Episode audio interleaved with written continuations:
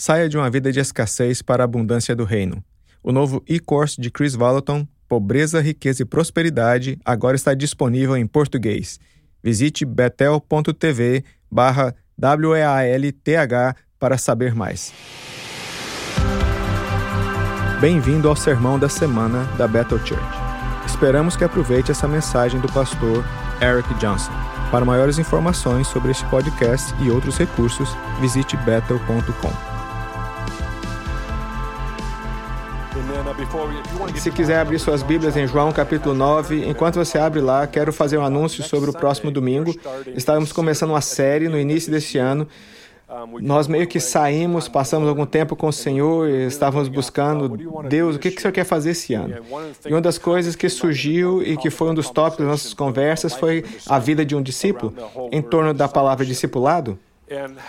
Uma das coisas fascinantes sobre discipulado é que quando fala essa palavra, alguns de nós, talvez muitos de nós, pensam que discipulado é para palavras pessoas que acabaram de ser salvas. É a coisa para os novatos, coisas que seguem o Senhor. Mas em, quantos entendem que você não é só quando você começou a seguir Jesus, é para a vida toda.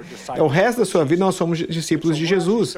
Então estamos começando essa série na próxima semana chamada Vida de um Discípulo. E vai durar três a quatro semanas durante o mês de maio. Então em julho Vamos cobrir o tópico da oração, vamos dois a três ângulos diferentes no tópico da oração e seu papel na nossa vida e sermos discípulos de Jesus, como é vital e importante. E em setembro vamos falar sobre a palavra, vamos mergulhar na Bíblia em relação ao papel da Bíblia, desempenho do papel da vida de um discípulo. Vivemos em uma época de cultura analfabeta sobre a Bíblia. Nós queremos ir fundo nisso. Então, no final do ano, em novembro, dezembro, vamos passar algumas semanas em Atos capítulo 10, versículo 38, foi onde Jesus diz: Jesus fez o bem e curou os enfermos, ressuscitando os mortos, limpando os leprosos. Queremos pegar esse verso e abri-lo ainda mais. A palavra fazendo bem significa filantropia, trabalho filantrópico. Amo que Jesus andou fazendo bem, filantropia, por assim dizer, e curando os doentes, ressuscitando os mortos. São cerca de 12 semanas no total ao longo do ano todo, em blocos de tempo. Começa na próxima semana. Chris Cruz vai tomar o domingo de manhã. Se não ouviu Chris pregar, ele é o nosso pastor de jovens, adultos. Vem, aperte o cinto de segurança. Chris tem uma nova palavra sobre discipulado e isso significa. Isso vai começar na próxima semana. Estamos muito empolgados com o trabalho de equipe que estamos tendo durante uma jornada de um ano sobre a palavra de discipulado. Então, João capítulo 9, vamos ler juntos a partir do verso 1. E passando Jesus Jesus viu um homem cego de nascença. E seus discípulos lhe perguntaram, dizendo: Rabi, quem pecou, este ou seus pais, para que nascesse cego? Jesus respondeu: Nem ele pecou, nem seus pais, mas foi assim para que se manifestasse nele as obras de Deus. Convém que eu faça as obras daquele que me enviou enquanto é dia. A noite vem quando ninguém pode trabalhar. Enquanto estou no mundo, eu sou a luz do mundo. Tendo dito isso, cuspiu na terra e com a saliva fez lodo. E untou com o lodo os olhos do cego. Verso 7. Vai, levanta-te do tanque de Siloé, que significa enviado. Ele foi, se lavou-se e voltou vendo. Então os vizinhos e aqueles que dantes tinham visto que era cego diziam: Não é este aquele que estava assentado e mendigava? Uns diziam: É este. Outros: Parece-se com ele. Ele dizia: Sou eu. Eu amo isso. Essa é uma ótima conversa. Verso 10: Dizia-lhe, pois como se te ab abriram os olhos? Ele respondeu e disse: O homem chamado Jesus fez lodo e untou os meus olhos e disse: Vai ao tanque de Siloé e lava-te. Então eu fui, lavei-me e vi. Disseram-lhe: Onde está ele? Respondeu: Não sei. Vamos parar aqui. João capítulo 8 termina com a tentativa de assassinato a Jesus uma tentativa de apedrejamento. Você pode imaginar quantos diriam isso um, um dia mal, um dia difícil no ministério quando todo mundo começa a tentar apredejá-lo. Jesus, a Bíblia diz que ele se escondeu e depois saiu do templo. Então, entre isso e aquilo, há um momento incrível. Quero destacar isso por um segundo. Estamos estudando a vida de Jesus, notará algo. Sempre que, que ele teve uma resistência, eles tentavam matá-lo ou ser açoitado. Toda vez que as multidões vinham contra ele, ele, ele parecia se afastar. Uma vez entrou no meio da multidão e ele desapareceu e ninguém o encontrou. Então, Jesus era elusivo, ele era capaz de sair de umas situações complicadas, mas o que eu absolutamente amo sobre Jesus nesse contexto é que ele não parece evitar resistência no dia seguinte. Ele parece voltar direto para a briga. O que acho que é importante, acho que precisamos aprender na nossa vida que o reino é atraído pela resistência. O reino é atraído por situações que são opostas ao que leva consigo. E Jesus não parecia seguir o caminho mais fácil, ele voltava a situações que eram muito de, com muita resistência.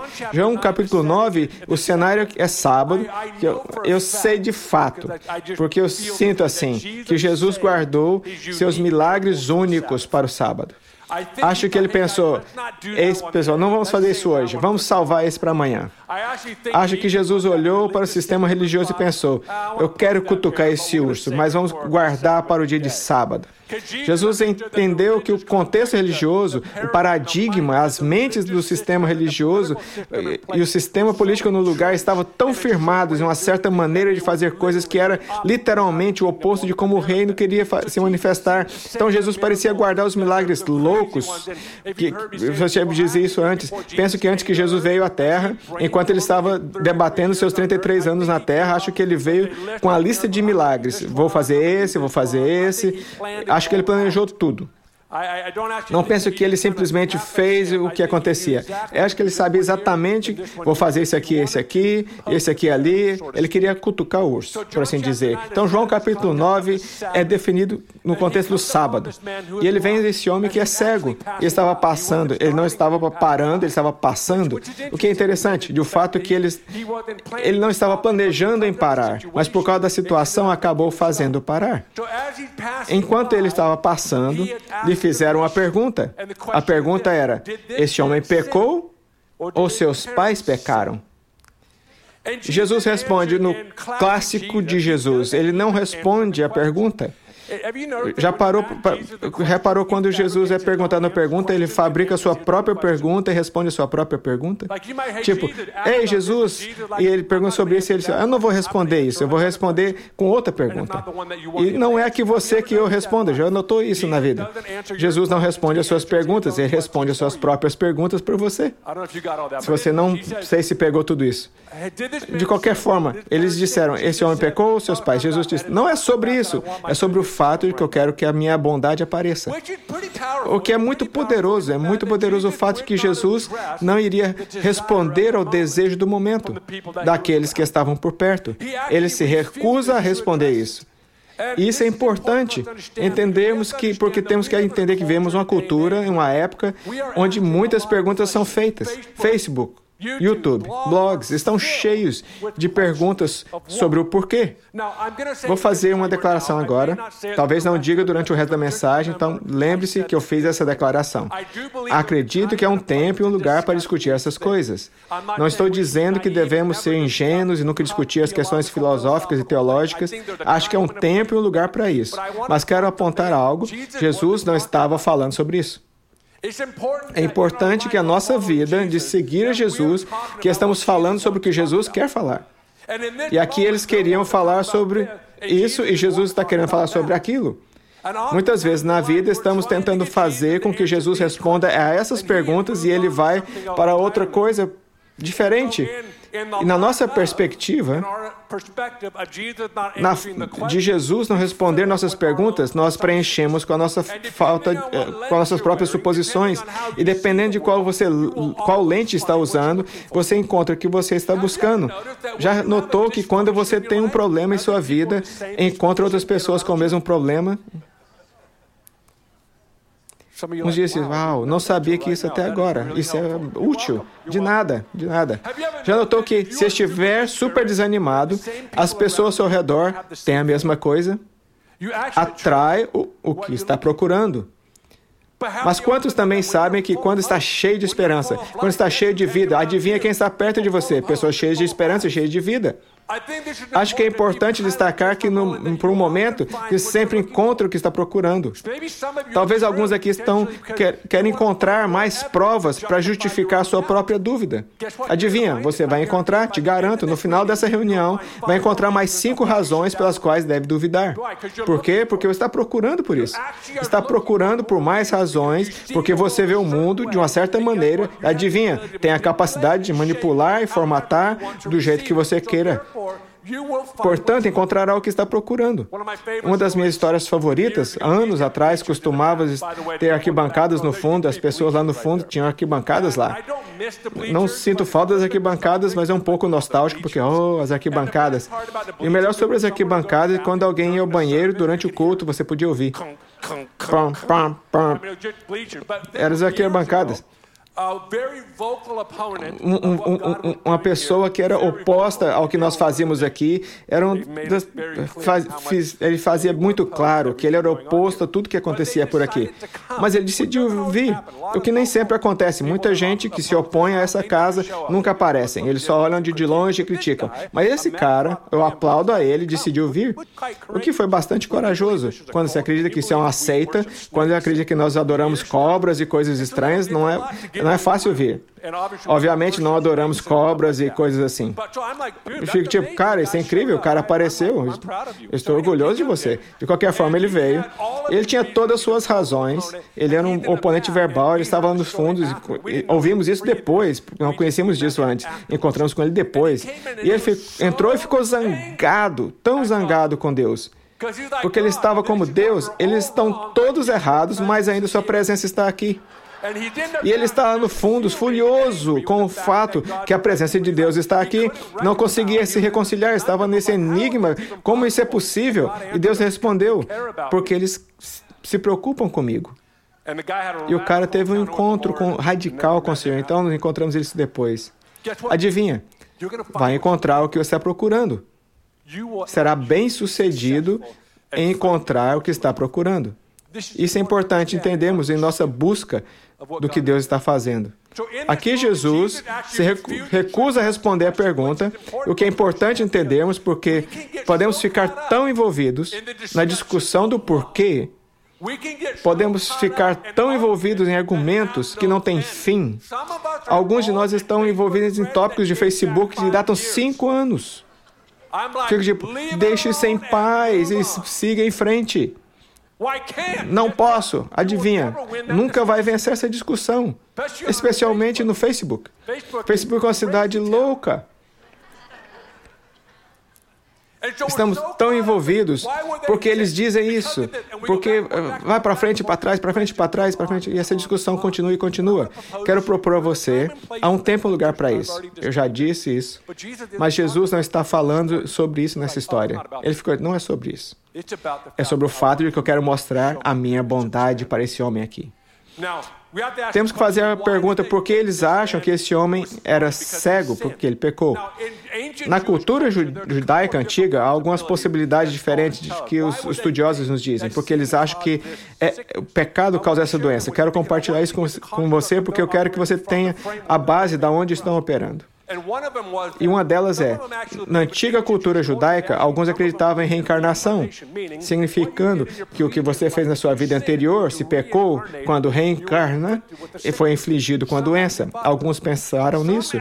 Alguns pensavam que era possível pecar enquanto estava no útero de sua mãe. Eles estavam pensando, oh, ele deve ter pecado dentro de sua mãe. E outros pensavam que, uma vez que eles iam pecar, em algum momento de sua vida, eles nasceram cegos. Vamos já receber a punição agora. Esse já era um, um pensamento inevitável sobre o pecado. Meu ponto é que toda a teologia estava envolvida em torno disso, causando aquilo. E Jesus nem mesmo fala disso. Ele quer, eu quero revelar a bondade aqui. Eu acho que o que Jesus também faz nesse momento, pelo menos para mim, Ele olhou para a situação e enquanto eles estão discutindo sobre essa questão aqui, ele está tentando lembrá-los. Ei, tem um ser humano nessa situação. Há um ser humano que é cego toda a sua vida. Acho que é um, a nossa busca de sermos religiosamente corretos, esquecemos que há pessoas envolvidas. Nós esquecemos que há seres humanos envolvidos. Estamos aqui no estrado discutindo sobre algo e estamos tratando a pessoa como um objeto. Um outro exemplo para provar minhas razões de que estou certo. E esquecemos o fato de que é uma pessoa envolvida. Mas o que Jesus faz, quando ele não responde a pergunta, ele chama a atenção para as pessoas para, e para o leitor. E, ei, gente, é sobre isso que eu estou falando. Eu quero nos desafiar como uma família da igreja. Eu sei que estou falando ao coral muitos níveis. Não quero te desafiar, não se esqueça que a humanidade está no meio de crises e conflitos e doenças e enfermidades. Não podemos esquecer isso. Não se apegue a argumentos que levam a lugar nenhum. Lute a luta certa e lute pelo ser humano no meio da situação. Aqui temos a situação com esse homem. Uma coisa é importante entender que quando lê a Escritura, muitas vezes lemos o Evangelho, lemos na perspectiva de Jesus, o que é crucial. Nunca deixe de fazer isso. Mas quero te desafiar a ler a história da perspectiva da pessoa, nesse caso, o cego. Esse cara era cego, ele nasceu cego, toda a sua vida ele foi cego. Tem que entender, consegue imaginar a história dele, pode imaginar o que ele teve que passar para chegar a esse ponto da vida. Pode imaginar a culpa e a vergonha de se perguntar pequei para estar nessa situação? Pode imaginar a discussão quando o menino com a mãe e com o pai? Uma mãe dizendo: Filho, sinto muito, muito por eu ter pecado e essa condição que você recebeu. Pode imaginar o pai carregando o peso de toda a sua vida. Eu devo ter feito algo quando criança e não sabia. Eu sabia sobre isso e Deus decidiu descontar em meu filho. Imagina a culpa. Temos que lembrar uma história envolvida aqui. Imagina o menino crescendo e pergunta: Mãe, mãe, Mãe, por que, que eu sou cego? Imagina o pai perguntar ao pai por que eu sou cego. Imagina a mãe e o pai não saber como responder a pergunta. Temos que lembrar que é uma história envolvida. Quando estamos orando pelas as pessoas que precisam de cura, não fique preso na, nas questões que não, não levam a lugar nenhum.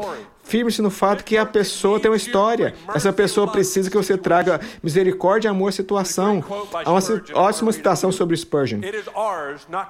É nosso não especular, mas realizar atos de misericórdia e amor de acordo com o teor do Evangelho. Sejamos então menos curiosos e mais práticos, menos por detalhes doutrinários. Amo essa linha e mais por levar adiante o pão da vida para as multidões famintas. É uma ótima declaração do Spurgeon.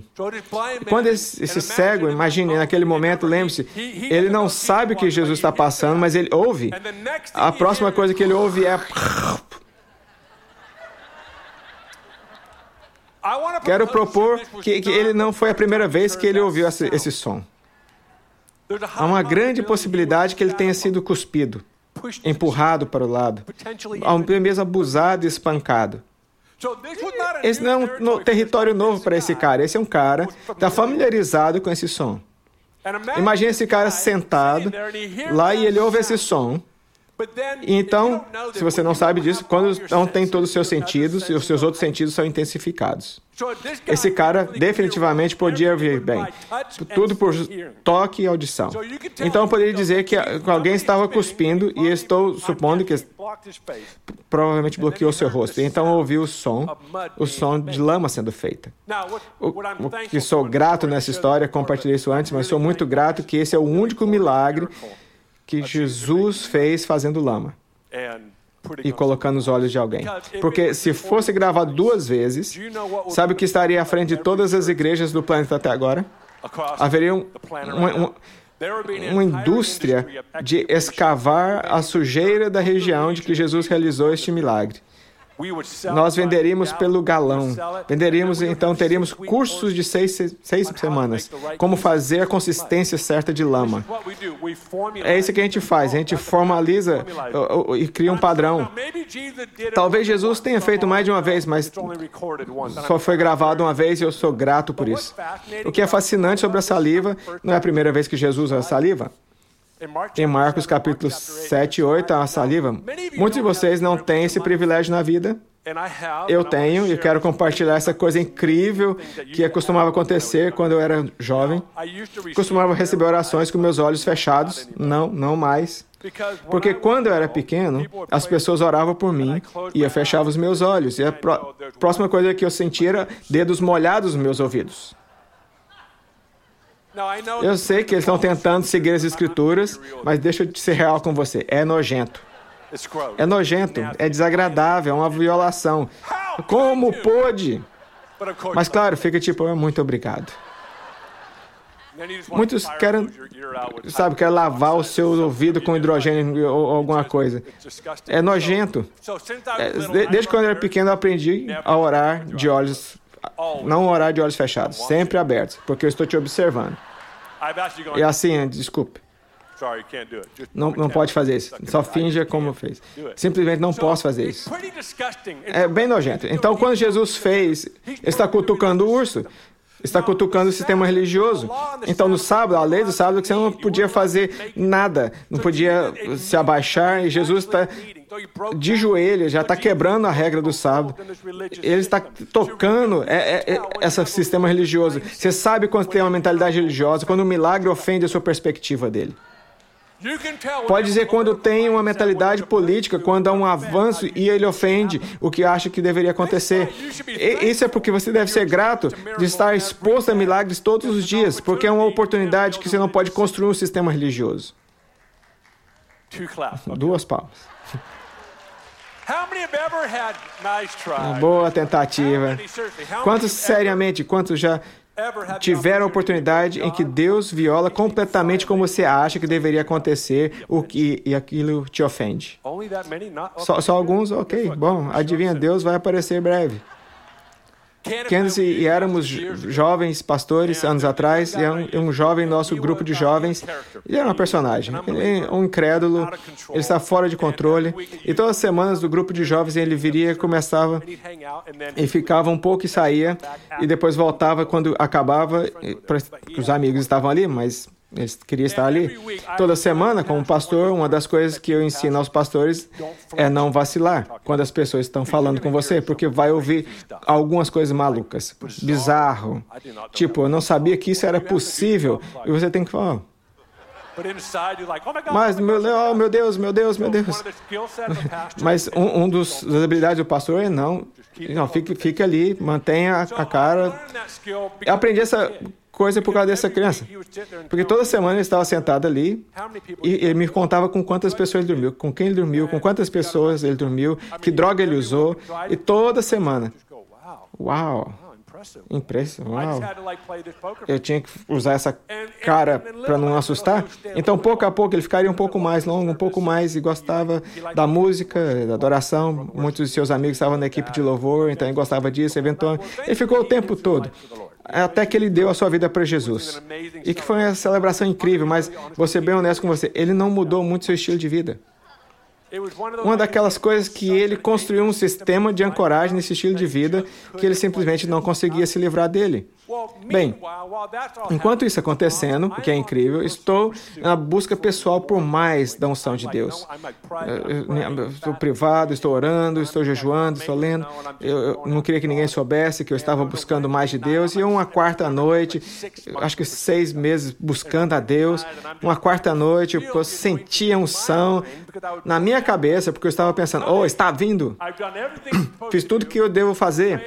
Orei, jejuei, orei, busquei o Senhor, essa noite vai acontecer. Isso é que eu estava na minha cabeça. Eu não sei como descrever isso, mas, mas senti que Deus ia entrar na sala e senti que a terra e a unção caiu nele. E ele estava 10 metros de mim. E ele literalmente, uou, uou, uou, pessoa errada. Coordenadas de GPS. Foi um fio de cabelo, bem perto. Estava vindo de um longo caminho. Mas esta está 10 metros de distância. Então percebo que fiquei tão profundamente ofendido. Esse garoto está fora de controle. Sim, ele ama Jesus, mas sua vida é um desastre. E ainda assim a unção veio sobre ele. Simplesmente amo como Deus ama fazer buracos em nossos sistemas religiosos pessoais. Oh, eu vou deixar. Não vou fazer como você está querendo, eu vou fazer diferente. Sabe? Quando Deus te ofende, é uma expressão da sua graça. A sua graça é tão grande que Ele quer ter certeza que não ficará tão trancada em seus caminhos. Então, de volta à história, nós temos esse cara cego e Jesus colocou lama nos seus olhos. Quer dizer, ele violou todas as regras do livro para o sábado. Então ele diz ao cara: vai e vai se lavar na piscina de Siloé, que significa ser enviado. O que é lindo, porque Jesus foi enviado pelo Pai para fazer isso. Tanta coisa acontecendo nessa palavra. O homem diz, ele vai, interessante, Jesus não anda com o cara até a piscina, ele diz, vai e se lava. Essa é a última vez que ouvimos Jesus falar nesse tempo. Então, Jesus parece tratar as pessoas cegas de maneira única. Simplesmente coloca dessa maneira, ei, Bartimeu, o, o que, que você quer que eu te faça? Você está me seguindo? Você, você fala isso, ei, vem aqui. Ele é cego, vai até eles. Nesse caso, ele vai, vai se lavar. Então o cara tem que achar o caminho e ir até a piscina. Quero propor. Então, vou tomar um pouco de liberdade, pode arranhar esse do registro se você quiser. Não sei se é a primeira vez que o cara tentou alguma coisa. Quero dizer, quantas vezes acha que ele tentou algo para obter o milagre dele? Me pergunto se ele já tentou entrar na piscina em algum momento antes dessa vida. Eu tenho que ir na piscina novamente. É porque um tanto de, de, de misticismo que aconteceu naquela época. Ou entre na água nessa hora do dia. Isso foi incrível. Quer dizer, quanto pensa que você pecar no útero? Então, outros tipos de pensamento era comum naquela época. Já, então, esse cara tinha a, a, camiseta, o adesivo, a caneca, o café. Tipo, já fiz isso antes. Mas nesse momento, nesse momento ele decide fazer novamente. Eu não posso pensar, parar, deixar de pensar que alguns aqui estão esperando por uma, uma bênção e você ora por você, está igual, oh, já, já estive aqui, já fez isso, já experimentei isso, e entro no meio dessa rotina monótona da religião, já estive aqui antes. Estou tentando. E acho que para alguns de nós, precisamos fazer isso de novo. Precisa fazer de novo como se fosse a primeira vez. Não posso deixar de pensar sobre isso. Quantas vezes alguém disse: venha para a frente. Ah, já fiz isso milhares de vezes. Suba como se fosse a primeira vez. E de alguma forma esse cara foi para a piscina e só posso imaginar que ele foi para a piscina pensando: ah, poderia ser isso. Pode ser dessa vez. No mínimo, ele tem que lavar os olhos, porque estão cobertos de lama. Pelo menos isso. Já imaginou isso? Está limpando a lama, esse cara. Oh, coisa nojenta. E ele começa a ver. Eu, quem te curou? Ele já não sei, um cara chamado Jesus. E Jesus nem está ali por perto. E não temos para ir o resto da história, mas um pouco sabemos que é, é onde que é isso que tem uma mudança. O filme não termina aí. Ele fica bem intenso. O que acontece é que, que notamos os milagres na Bíblia, o livro de Atos no Evangelho, é que às vezes o milagre cria um tumulto. Às vezes o milagre aumenta a conversa teológica e os tópicos do Facebook começam a se enlouquecer. Isso é o que acontece. Como disse, eu não estou dizendo que não há tempo, lugar para discutir a teologia, as razões, o porquê, mas quero desafiar. Há um tempo e lugar para isso, mas não é onde moramos. Onde nós estamos é que um ser humano que é cego desde o nascimento. Isso é o que eu vou fazer. Nunca entendi isso, o porquê. Alguém vem, e, e até esse, a garota que deu o testemunho do joelho, porque seríamos apegos por, por razões. Porque é dia. Eu quero acabar isso dizendo: eu trabalho enquanto é dia. Ele está refletindo ao nascer do sol e o pôr do sol? Não, ele está refletindo ao seu tempo na terra. E tenho esse sentimento em meu coração que alguns de nós estão no piloto automático. Estão no piloto automático, oh, estou vou chegar em 70, isso é maravilhoso. Estamos chegando no lugar, piloto automático, posso me divertir, sinto o que o senhor está dizendo. Olha, tire o seu pé do piloto automático. Você pode ir 90 se quiser. Há mais vitórias disponíveis para você. Há mais... Sou, sou grato por milagres que estão acontecendo. Sim, eu sou grato, mas eu, eu quero ir um pouco mais alto. Por que, que a gente não, não, não vai atrás de mais impossibilidades? Quer dizer que há coisas que estamos vendo hoje foi um sonho cinco anos atrás. Cinco anos atrás, tipo, cara, se algum dia chegarmos lá, agora estamos lá. Então, com, okay, onde vai ser os próximos cinco anos? Para onde vamos, vamos dez anos? Quero te desafiar. Não seja pego em discussões de que Jesus não está tendo. Porque você não fica de pé. Obrigado por ouvir o Sermão da Semana. Esse podcast semanal é traduzido em várias línguas. Por favor, visite podcasts.ibettle.org.